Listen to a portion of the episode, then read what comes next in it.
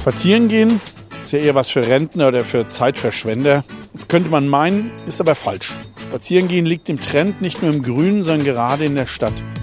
Wer Mainz wirklich kennenlernen will, der nimmt sich Zeit und erkundet Straßen, Gassen und Plätze zu Fuß. Warum Mainz so aussieht, wie es heute aussieht, die VRM-Hörspaziergänge erzählen es. Und noch ein kurzer technischer Hinweis. Der Hörspaziergang kann jederzeit auch gestoppt werden. Hallo und willkommen zur 28. Folge der Hörspaziergänge durch Mainz, dem akustischen Ableger unserer AZ-Serie Stadtspaziergänge. Mein Name ist Michael Bermeitinger, Redakteur der Allgemeinen Zeitung und der Autor der Serie. Und wie immer steht mir meine Kollegin Theresa Eickhoff zur Seite, die unseren Podcast produziert. Heute nun der zweite Teil unseres mehrteiligen XXL Stadtrundgangs, für den wir Orte und Plätze, die durch auch schon mal in anderen Rundgängen vorgekommen sind, mit Neuem verbinden. Die Folge letzte Woche führte uns vom Schillerplatz kreuz und quer über den gesamten Kestrich zum Gautor und heute geht es von dort abwärts in die Altstadt. Es geht um das hübsche Stephansgärtchen, um Hinrichtungen, um Papst Johannes Paul II., Richard Wagner und Johannes Wader. Wie weit wir kommen, lasst euch überraschen und schon nächste Woche geht es ja weiter.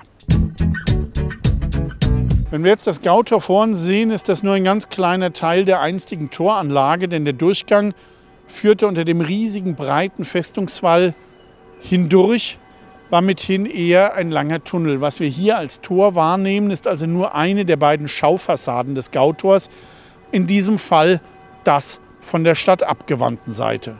Wo heute das Bauwerk steht, da war früher ein kleiner Vorplatz und dann rechts von uns das eigentliche Tor mit dem Durchgang unter dem Wall, vor dem dann noch breite Festungsgräben lagen, die sich fast bis zum Beginn des Fichteplatzes zogen. Als in den 1890ern der Festungswall hier abgetragen wurde, bewahrte man diese Schaufassade auf, stellte sie später in den Hof des Frauenlob-Gymnasiums nach 1962 hier in der Nähe in die Grünanlagen. Erst 1998 fand das Tor dann hier seinen endgültigen Platz. Wir wechseln jetzt die Straßenseite und queren dabei auch vorsichtig die Straßenbahngleise und gehen dann auf der anderen Seite ca. 20 Meter nach rechts bis zu dem großen Fahrleitungsmast der Straßenbahn und stellen uns dort ans Geländer. Wenn wir hier durchs Geländer und durchs wuchernde Grün nach unten schauen, dann sehen wir Bahngleise, doch diesen Einschnitt, den gibt es erst seit den frühen 30er Jahren. Vorher standen hier auf großer Fläche zwei Kasernen, links die rote Kaserne vorne am Eisgrubweg und dahinter die Defensionskaserne. Und unter ihnen, da lag seit 1884 der lange Eisenbahntunnel zwischen dem Südbahnhof und dem Hauptbahnhof. Als 1918 die Franzosen einmarschierten, nutzten sie auch diese Kasernen, die dann aber nach dem Abzug der Besatzer abgerissen wurden. Denn der Bahntunnel, der sollte in der Mitte hier aufgeschlitzt werden. Der Grund dafür war, dass der Dampflokrauch aus dem 1,2 Kilometer langen Tunnel einfach nicht abziehen konnte. Und das war bei dem ständig wachsenden Verkehr für die Lokpersonale sehr gefährlich. Das Ganze war aber auch eine Arbeitsbeschaffungsmaßnahme in der Wirtschaftskrise. Die ausgehobenen Erdmassen schüttete man an der Pariser Straße, da an der Abzweigung der Geschwister-Scholl-Straße zum Rodelberg auf. In dem Tunnel hier hatte sich, als er noch nicht aufgeschlitzt war, in den 20er Jahren das schlimmste Mainzer Zugunglück ereignet, als ein Personenzug auf einen im Tunnel gestoppten D-Zug auffuhr. Es gab 14 Tote und viele Verletzte. Wir gehen nun zurück auf dieser Straßenseite zum Gautor und folgen dann dem rechten Straßenbahngleis bis zur Einmündung der Straße Stephansberg, dort, wo die beiden Straßenbahngleise wieder zusammengeführt werden. Die Straßenbahn hier gibt es erst seit 1923. Vorher, da fuhr man mit der Dampfbahn via Bretzenheim nach Hechtsheim. Die Gaustraße traute man sich wegen der starken Steigung nicht hinauf bzw. nicht hinab. Als man die Strecke schließlich baute, gab es zunächst nur ein Gleis, nämlich von uns aus das linke durch die enge Gaustraße. Die Straße rechts und damit auch das zweite Gleis, das gibt es erst seit Ende der 1960er Jahre. Wir queren den von rechts einmündenden Eisgrubweg. Der Name, der weist auf Eiskeller hin, in denen früher das im Winter in den Festungsgräben und Weihern gebrochene Eis eingelagert wurde, um im Sommer Brauereien, Wirtschaften und wohlhabende Haushalte zu beliefern.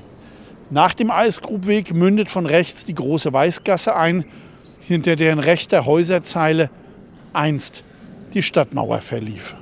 Wir folgen jetzt weiter der Straße hinunter. Sie heißt am Schottenhof und weist auf ein ehedem großes dreiflügeliges Gebäude hin, dessen Mittelteil hier den Weg nach unten damals versperrt hatte.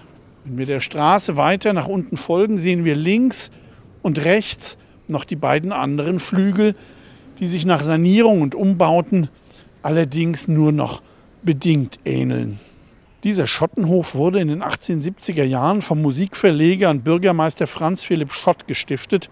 Davon kündet auf der anderen Seite zur Gaustraße hin am Eingang eine Inschrift. Die Mieteinnahmen sollten der Förderung und Pflege der Musik dienen. Im Zweiten Weltkrieg wurde vor allem der Mittelteil stark beschädigt, weshalb man ihn auch Ende der 60er Jahre abriss, um die schmale Gaustraße mit einer weiteren Fahrbahn hier und einem weiteren Gleis zu entlasten. Die Straßenbahnstrecke hier ist mit 9,549 Prozent seit Stilllegung der Straßenbahnen in Völklingen und Remscheid die steilste Strecke in Deutschland. Früher war sie auch nach unten eingleisig, aber seit ca. 2004 hat sie nun durchgehend zwei Gleise. Wir biegen jetzt an der überaus lohnenden Weinbar und Vinothek Wangenroth nach rechts ab, gehen dann zu St. Stephan, gehen über den Vorplatz und bleiben am Ostchor der Kirche stehen. Der Vorgängerbau von St. Stephan wurde Ende des 10. Jahrhunderts hier auf der höchsten Stelle der damaligen Stadt erbaut. Der heutige gotische Bau folgte dann um 1300. Über die Kirche könnte man natürlich ohne Ende erzählen. Auch eine Besichtigung ist empfehlenswert, aber in diesem Rahmen verweise ich auf manches gute Buch und eben auch diese Führungen. Besonders empfehlenswert ist die einmal die Woche angebotene geführte Turmbesteigung. Man steigt hinauf bis zur Türmerwohnung unterhalb des Turmhelms und genießt einen einzigartigen Blick über die Stadt. Da oben wohnte noch bis Anfang des 20. Jahrhunderts ein Türmer, der Brandwache halten und hier für alle 15 Minuten eine Runde drehen muss. Wenn er ein Feuer sah, dann musste er läuten und in Richtung des Feuers eine rote Fahne, nachts eine rote Laterne aus dem Fenster hängen. Der letzte Türmer hatte mit seiner Frau übrigens Drillinge, die erst als Dreijährige erstmals vom Turm herabkamen. Zu napoleonischer Zeit war auf dem Turm übrigens ein optischer Telegraph installiert, Endstation der optischen Telegrafenlinie Paris-Metz-Mainz. Der Signalmast hatte bewegliche Arme, die in unterschiedlichsten Stellungen entweder einzelne Buchstaben oder ganze Begriffe anzeigten. Die Besatzung der nächsten Station, das war in Dreis, die mittels Fernrohr die Signale ablas, gab sie dann weiter. Bis Metz gab es über Kreuz nach St. Wendel und Saarlouis 22 Stationen, die eine kurze Nachricht in Minutenschnelle nach Metz übermitteln konnten. Die dunkelste Stunde erlebte St. Stephan im August 1942, als die Kirche beim ersten schweren Luftangriff auf Mainz komplett ausbrannte. Und schlimmer noch, der Turm erhielt einen langen senkrechten Riss und drohte auseinanderzubrechen, weshalb man nach dem Krieg sogar an Abriss dachte. Dem jungen Mainzer Bauingenieur Grebner gelang es aber in einer lebensgefährlichen Aktion, den Turm mit einem Stahlring zu umklammern und damit zu retten. Den Turmhelm erhielt die Kirche aber erst 1962 wieder. Der Kreuzgang wurde noch später restauriert. Weltbekannt ist die Kirche durch die von Marc Chagall zwischen 1978 und 1985 gestalteten neun Fenster hier im Ostchor.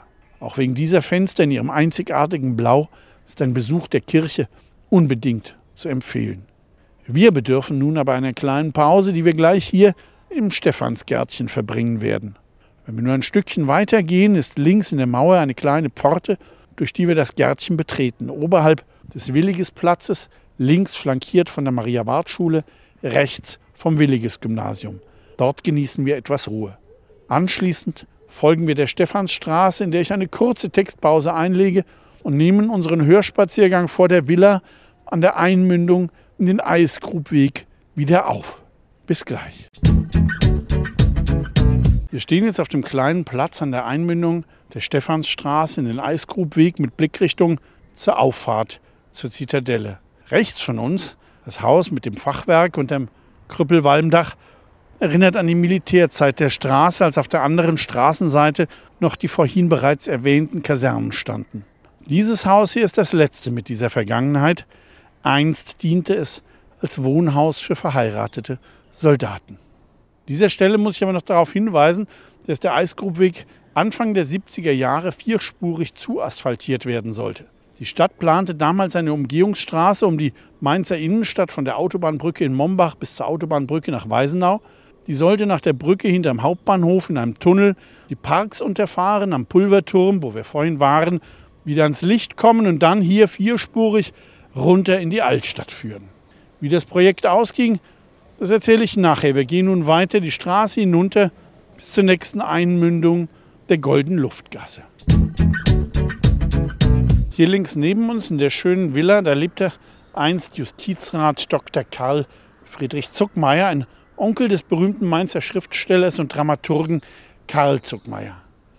In der Villa unterhalb mit der Hausnummer 15, da war der Lackfabrikant Ludwig Marx zu Hause, dessen Großvater um 1840 die erste Lack- und Schellackfabrik des europäischen Kontinents gegründet hatte. Diese Fabrik lag in Zaalbach zwischen der Backhaushohl und der Dreiserstraße. Hier rechts von uns der kleine Berg, das ist der frühere Windmühlenberg. Woher der Name kommt, das dürfte klar sein. Er war aber auch über Jahrhunderte die Mainzer Hinrichtungsstätte. Die Delinquenten wurden damals aus der Stadt über die Gaustraße oder Gaugas, wie man damals sagte, nach oben geführt und wurden dann hier oben auf dem Berg hingerichtet. Wenn wir jetzt gleich an der Einmündung der Goldenen Luftgasse stehen bleiben, da blicken wir auf die andere Straßenseite nach links zu einem etwas schmucklosen Mietshaus. Kein besonderer Bau, aber einst sah man hier viele besondere Gäste von Rang. Meist waren es Künstler und Wissenschaftler, die beim damaligen Unipräsidenten Professor Peter Schneider zu Gast waren. Doch ein Besucher, der wurde bald darauf weltberühmt. Der Krakauer Bischof Karol Wojtyła. Die polnischen Bischöfe hatten schon seit den frühen 60ern gute Kontakte zur Mainzer Uni, waren oft hier und als Karol Wojtyła 1977 die Ehrendoktorwürde an der Universität erhielt, da besuchte er hier Professor Schneider privat. Im Jahr darauf war er Mitte September nochmals zu Gast in Mainz und vier Tage später starb überraschend Papst Johannes Paul I. und keine drei Wochen später war Wojtyła selbst Papst. Wir gehen nun weiter hinunter an den schönen Wohnhäusern vorbei und bleiben vor der Nummer 19 stehen, wo drei Stolpersteine in den Boden eingelassen sind. Es ist immer wieder wichtig, an diesen kleinen Gedenkorten stehen zu bleiben, vielleicht im Internet bei der Liste der Stolpersteine etwas über die Menschen zu erfahren und innezuhalten. Diese drei Stolpersteine hier vor der Nummer 19 erinnern an Ludwig Blättner, seine Frau Else Blättner und ihr Töchterchen Schanna. Sie betrieben hier lange eine Weingroßhandlung im Erdgeschoss, wurden enteignet gehörten im März 1942 zu den 470 Mainzer Juden, die in der Turnhalle der Feldbergschule zusammengetrieben und ins Ghetto Piaski deportiert wurden. Binnen weniger Monate waren alle tot, ermordet durch Kälte, Hunger, Seuchen, Gewaltexzesse. Die wenigen Überlebenden, die wurden dann im Juni 1942 vergast. Die kleine Channa ist bei ihrem schrecklichen Ende keine drei Jahre alt. Wir dürfen sie nicht vergessen. Wir müssen immer an die kleine Channa denken, wenn wieder ein AfD-Politiker sich über das Holocaust-Gedenken als Schuldkult lustig macht, den Massenmord herunterspielt oder die Nazi-Herrschaft als Fliegenschiss bezeichnet. Bleibt einfach hin und wieder an den Stolpersteinen stehen und erweist unseren ermordeten Mainzer Bürgerinnen und Bürgern die Ehre. Dafür möchte ich mich bei euch jetzt schon bedanken. Wir gehen nun weiter, Straße hinunter bis zur Treppenanlage. Es lohnt, die Häuserzeile neben uns, immer noch hinter den einst vorgeschriebenen Vorgärten stehen, genauer zu betrachten, wobei das letzte Haus des Eisgrubwegs nach Mainzer Eigenart saniert wurde. Mainzer Eigenart, das ist der augenzwinkernde Gestaltungsspagat zwischen echter und erahnter Historie, bisweilen fröhlich interpretiertem Denkmalschutz und einer gewissen Wohlfühloptik. So trug die Villa am Hang zur Weißliliengasse über 100 Jahre ein flaches Walmdach bis es 1987 ein Steildach erhielt, einfach weil es schöner ist. Wir gehen jetzt die große Treppen- und Rampenanlage hinunter, die hübsch aussieht, die auch historisch aussieht, es aber definitiv nicht ist. Die Vorgängeranlage, die es hier gab, wurde 1870 erbaut, inklusive tiefer Keller unter der Rampe. In denen reifte einst der Weißkohl, um als Mainzer Sauerkraut nach halb Europa verschickt zu werden. Anfang der 1970er Jahre, also 100 Jahre später, da wurden die Treppenanlagen für den Bau der Altstadt-Tangente abgetragen und eine sehr frei gestaltete Imitation hierher gesetzt. Die gehen wir jetzt hinunter und treffen uns dann am Eisgrupbräu wieder. Die Weißliniengasse, an der wir jetzt stehen und die rechts in die Holzhofstraße übergeht, ist zwar für eine Gasse recht breit, aber glücklicherweise nur ein schwacher Abklatsch dessen, was einst hier als Altstadttangente geplant war. Der ursprüngliche Plan von 1964 sah vor, dass sie von der Ludwigstraße kommend, nicht geschwungen wie heute, sondern ziemlich gerade und komplett vierspurig die Altstadt durchbrechen sollte. Der historische Weihergarten mit Cartier Mayence und Schott Verlag wären plattgemacht worden.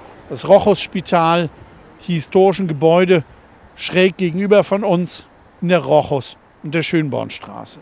Genau hier vor uns wäre die Altstadt-Tangente in ein riesiges Bauwerk aus Auf- und Abfahrten gemündet, denn der vierspurig geplante Eisgrubweg, den wir eben heruntergekommen sind, wäre hier als Schnellstraße in die Altstadt-Tangente eingemündet. Das riesige Straßenkreuz hätte bis zum Sinistar gereicht, dann wäre die Straße bis zum Rhein und dann als Stelzenstraße im Rhein selbst vor Weisenau bis zur Weisenauer Brücke verlaufen.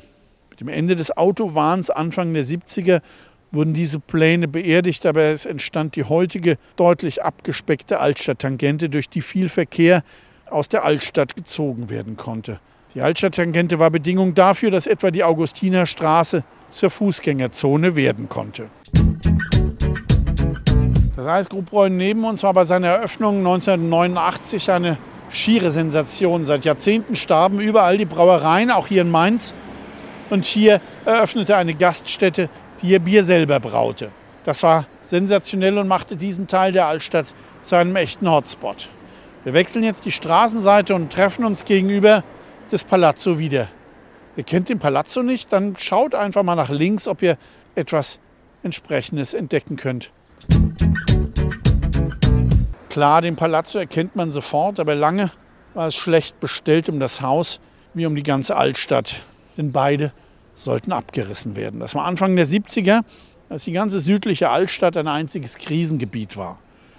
Schlimmste Wohnverhältnisse überall, zwei Drittel der Wohnungen ohne Bad und so weiter, alles verrottet. Und selbst der Palazzo hier war abbruchreif. 1970 wollten ihn Investoren für ein achtgeschossiges Hochhaus abreißen. Als die Stadt das untersagte, unterteilten die Eigentümer die hochherrschaftlichen Wohnungen in winzige Appartements, in denen zeitweise 200 Menschen zusammengequetscht waren. Darunter waren Gastarbeiterfamilien, die im niedrigen Hilfsgeschoss unter der Attika lebten, dort, wo man, wenn nicht gerade ein Gerüst davor steht, die kleinen runden Fenster wie Bullaugen sieht. 1981 begann die Sanierung, denn der Hausschwamm fraß das Holz, den Decken drohte der Einsturz, Leitungen hingen aus den Wänden. Heute macht der Palazzo seinem Namen alle Ehre, wenn man auch wie beim Nachbarhaus am Eisgrubweg nicht ohne architektonischen Schwindel auskommt. Der steile Dachaufbau mit den Ecktürmen ist pure Erfindung. Aber wie gesagt, das ist irgendwie typisch Mainz. Man nimmt es nicht immer so genau. Hauptsache, es sieht hübsch aus.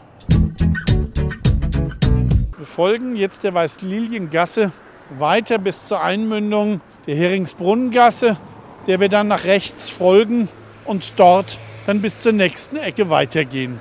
Linke Hand von uns, dort wo die kleineren Palais stehen und dann die Fürstenberger Hofschule, zog sich bis in die 1860er Jahre ein Weinberg den Hang hinauf bis zur Stephansstraße. Dann wurde das Gelände verkauft und bebaut. In den 1880ern entstand dann diese Schule hier. Der weitere Verlauf der Weißliliengasse ist ein Durchbruch im Zuge der Altstadt, Tangente, eine Schneise mitten durchs Viertel. Zwei kleine Gassen wurden verkürzt, die Häuser abgerissen, um eben Platz zu schaffen für diese Trasse. Die Bebauung rechts von uns, die wurde im Krieg hinweggefegt. Allerdings werden wir einem Haus, das einst hier stand, später wieder begegnen. Nun geht es nach rechts in die Heringsbrunnengasse, deren rechte Seite im Krieg und dann während der Altstadtsanierung verloren gegangen war. Noch Anfang der 90er betrieb hier die damalige Szene Eckkneipe Heringsbrunnen einen kleinen Biergarten. Die Häuserzeile, die dann schließlich hier gebaut wurde, ist historisierend mit Arkaden, passt sich gut in die Umgebung ein. Integriert ist auf rechter Hand ein altes Tor, das früher in den rückwärtigen Bereich des Rochus-Spitals führte. Schön auch die Idee, das alte Pflasterband der aufgeweiteten Gasse beizubehalten, um zu zeigen, wie schmal sie einst war. Wir gehen jetzt nach links in die Weihergartenstraße. Dort liegt Musik in der Luft. Wir sind vorhin in der Gaustraße schon dem Namen Schott begegnet, am Schottenhof, dessen Mieteinnahmen der Förderung der Musik dienen sollten. Und hier ist nun der Sitz des Musikverlag B. Schott Söhne, heute Schott Music. Gegründet 1770 ist hier seit den 1790er Jahren im Weihergarten Nummer 5 das Stammhaus. Nachdem man bereits Beethovens 9. Sinfonie verlegt hatte, erhielt Schott dann internationale Bedeutung noch zusätzlich durch die Verbindung mit Richard Wagner ab 1859. Eine Schicksalsgemeinschaft schrieb 1951 Schott-Miteigentümer Ludwig Strecker. Es ging manchmal heiß zu in dieser Ehe, aber sie hielt stand bis zum Tode Wagners im Jahre 1883. 1862 lebte und arbeitete Wagner sieben Monate in Biebrich und in Mainz und er begann diese Zeit mit dem exklusiven Vortrag des gerade eben erst vollendeten Meistersingertextes im Schottschen Haus. Der Saal der Vorlesung, der heutige Wagner-Saal, den Krieg überstanden, doch die ganze Straße wäre Anfang der 70er beinahe für die vorhin erwähnte Altstadt-Tangente blattgemacht worden, die genau hier über den Weihergarten gelegt worden wäre. Auch die gesamte rechte Häuserzeile wäre dem dann damals zum Opfer gefallen. Auch dieses kleine Ladenlokal hier mit dem alt wirkenden Ladeneinbau, bei dem aber wohl nur noch die beiden gusseisernen Säulen wirklich historisch sind. Hier, Weihergarten 6, war seit Ende der 60er Jahre unser Laden ansässig, den die Altstadtbewohner kurz den roten Laden nannten. Einerseits, weil der heute graue Ladeneinbau knallrot angemalt war, andererseits standen die sechs Inhaber politisch klar links. Der Laden bot für damalige Verhältnisse Ungewöhnliches, so eine zeitgenössische Beschreibung. Durch drei Räume zieht Räucherstäbchenduft, Free Jazz tönt vom Plattenteller, das absolute Kauflustgefühl stellt sich ein. Schmuck und Gewänder, bizarr und barock aus Mexiko, Afrika und Indien, rustikales Geschirr, Folklorekunst, Pop, Underground aus aller Welt, politische Bücher, Poster, internationale Presse sind in dieser Auswahl einmalig in Mainz. So der zeitgenössische Text. Nach etwa einem Jahr hieß der Laden dann Roter Stern, der sein Programm wie folgt beschrieb. Arbeiter- und Gewerkschaftsfragen, Lehrlings- und Schülerbewegung, Dritte Welt, Raubdrucke, sozialistische Erziehung, antiautoritäre Kinderbücher, politische Ökonomie, Klassiker des Sozialismus, Geschichte, Arbeiterromane und politische Schallplatten. Doch wie bei vielen linken Projekten fehlte es stets an Geld. Die Schulden waren hoch und ab und an wurden die Wände beschmiert und Schaufenster eingeworfen, denn Mainz hat damals eine hochaktive Neonazi-Szene. Eine gewisse Berühmtheit erlangte der Laden auch, als ich Hannes Wader 1971 für das Cover der LP Ich hatte mir noch so viel vorgenommen, fotografieren ließ. Dass der Liedermacher ausgerechnet ein Mainzer Motiv nahm, ist nur auf den ersten Blick verwunderlich, aber Mainz war damals durch das Unterhaus ein Magnet für die Szene. Und schon sein Freund Reinhard May ließ sich 1970 für das Cover seines sensationell erfolgreichen Live-Doppelalbums in Mainz ablichten. Wir gehen jetzt den Kirschgarten hinunter bis zur nächsten Ecke, wo wir kurz stehen bleiben, bevor wir dort in die Rochusstraße abbiegen. Links ist ein Häuserblock aus den 70er und rechts auch einige Neubauten oder rekonstruierte Gebäude. Denn hier sah die Altstadt damals am schlimmsten aus und hier war entsprechend wenig zu retten. Die südliche Altstadt war Anfang der 70er der totale Sanierungsfall. Von über 2700 Wohnungen im Gebiet südlich des Leichhofs waren 67 Prozent ohne Dusche und Bad, 51 Prozent ohne eigenes WC, 51 Prozent ohne genügend Tageslicht und 59 galten amtlicherseits als dringend renovierungsbedürftig. In manchen Häusern mussten sich bis zu acht Mietparteien mit einem einzigen Plumpschlor im Hof begnügen. Kalt und feucht war es in den engen Gässchen und Räulchen und der Schwamm nistete überall. In der Heringsbrunnengasse wie in anderen Teilen des Sanierungsgebietes stellte sich bei der näheren Untersuchung heraus, dass abgesehen von den unzumutbaren sanitären Verhältnissen die Bausubstanz häufig nur noch von der Tapete zusammengehalten wurde. Als der Stadtrat am 19. Juni vor 50 Jahren die förmliche Festlegung des Sanierungsgebietes südliche Altstadt Teil A beschloss, war das der Startschuss für die Altstadtsanierung, ein Jahrhundertwerk der Mainzer Stadtpolitik. Wobei zu Beginn der Sanierung bei manchen Planern noch die Vorstellung herrschte, ohne großflächige Abrisse sei die Beseitigung der Missstände nicht möglich. Die endgültige Wende kam mit dem Denkmalschutzjahr 1975. Viele Häuser wurden in Folge mustergültig saniert, manche aufwendiger rekonstruiert, aber manche, wie die Zeile links von uns waren, eben nicht mehr zu retten. Wir gehen jetzt nach rechts in die Rochusstraße bis zur nächsten Ecke. Das ist dann die Einmündung der Heringsbrunnengasse. Wir sehen jetzt neben uns rekonstruierte Bauten, vor allem aber historisierende Neubauten, die ein bisschen von der untergegangenen Atmosphäre der Häuser hier aufnehmen sollte, ohne diese übertrieben zu kopieren. Das ist ganz gut gelungen. Wer hier spazieren geht, spürt keinen großen atmosphärischen Wechsel, zumal auch der etwas fremd wirkende Block, den wir gerade eben am Kirschgarten passiert haben, ja auch schon über die Jahrzehnte ein richtiges Stück Altstadt geworden ist. Der Baublock rechts neben uns, äh, von hier bis zum Weihergarten und vom Kirschgarten zur Heringsbrunnengasse, ist in einem verheerenden Zustand gewesen damals und gnadenlos überbevölkert. Eine Testblockuntersuchung von Stadtplaner Ernst Mein 1958 ergab, dass in diesem Block 277 Personen lebten, was einer Nettowohndichte von 1740 Einwohnern pro Hektar entsprach. Selbst nach damaligen großzügigen Begriffen hätten hier maximal 500 auf einem Hektar leben dürfen. Größere Teile dieses Blockes wurden dann abgerissen. Wir stehen nun an der Ecke zur Heringsbrunnengasse und blicken auf das Eckhaus gegenüber, auf die Rekonstruktion des Hauses zum Hering, das einst am anderen Ende der Heringsbrunnengasse an der Ecke zur Weißliliengasse gestanden hatte. Als die aber verbreitet wurde, der alte Standplatz dadurch wegfiel, da baute man es hier wieder auf, nebst seinem auf einem sechseckigen Pfeiler aufgeständerten Eckerker. Diese Eckerker waren damals sehr beliebt, weil man aus ihnen gleich in mehrere Straßen blicken konnte. Wir gehen jetzt die Rochusstraße weiter, folgen dann ihrem Rechtsknick und dann wieder nach links bis zum ehemaligen Rochus-Spital auf der rechten Seite, das ob seiner Größe nicht zu übersehen ist. Das Haus neben dem Hering an der Rochusstraße ein Original, aber eines, dessen Sanierung im Prinzip einem Neubau nahe kam. Im linken der beiden Geschäfte war einst die Bäckerei Higgi, geführt von August und Sohn Gerhard Higgi. Gerhard war Verteidiger bei den 05ern und lief schon als 17-Jähriger 1936 auf, als das Stadion noch dort lag, wo heute die Uni steht. Er spielte bis 1951 für Mainz 05 und wurde Ehrenspielführer. Wir gehen rechts ums Eck. So ein typisch verwinkelter Verlauf, wie er überall in der Altstadt zwischen Großer Bleiche und Neutor üblich war. Ein französischer Reiseschriftsteller schrieb in der Mitte des 19. Jahrhunderts, für Leute, die Angst vor geraden Linien haben, ist Mainz ein unvergleichlicher Aufenthalt. Die Straßen, die ich durchquerte, sind eng gewunden und plötzlich hören sie jäh auf. Jetzt haben wir rechts neben uns St. Rochus, 1721 als kurfürstliches Armenhaus gegründet. Ein paar Jahrzehnte später wurde es Hospital, aber nicht im heutigen Sinne. Es war Armen-, Waisen-, Arbeits- und Krankenhaus.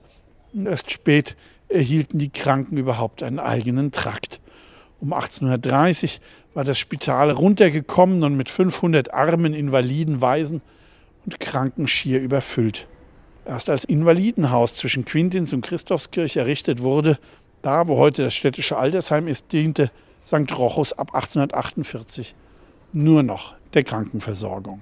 Das Spital wurde immer mehr erweitert bis auf 420 Betten und erst als am 1. August 1914 das städtische Klinikum in Betrieb ging, die heutige Unimedizin, da zog man mit allen Patienten um. Übrigens in höchster Eile zu Fuß und auf Karren, denn wegen des aufziehenden Krieges befürchtete man die Beschlagnahme der neuen Klinik durchs Militär.